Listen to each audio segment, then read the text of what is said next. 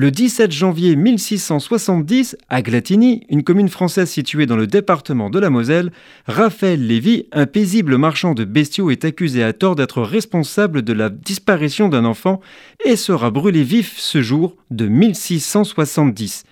Les calomnies ne cessant de viser la communauté juive de Metz, le roi Louis XIV, alors de passage à Nancy, ordonne de sévir contre les propagateurs de fausses nouvelles. La communauté continuera de prospérer, atteignant ainsi 400 familles à la fin de son règne. Il faut dire que les Juifs rendent service à l'armée pour assurer la subsistance des troupes, et Colbert estime que les Juifs contribuent grandement à la vie économique du pays.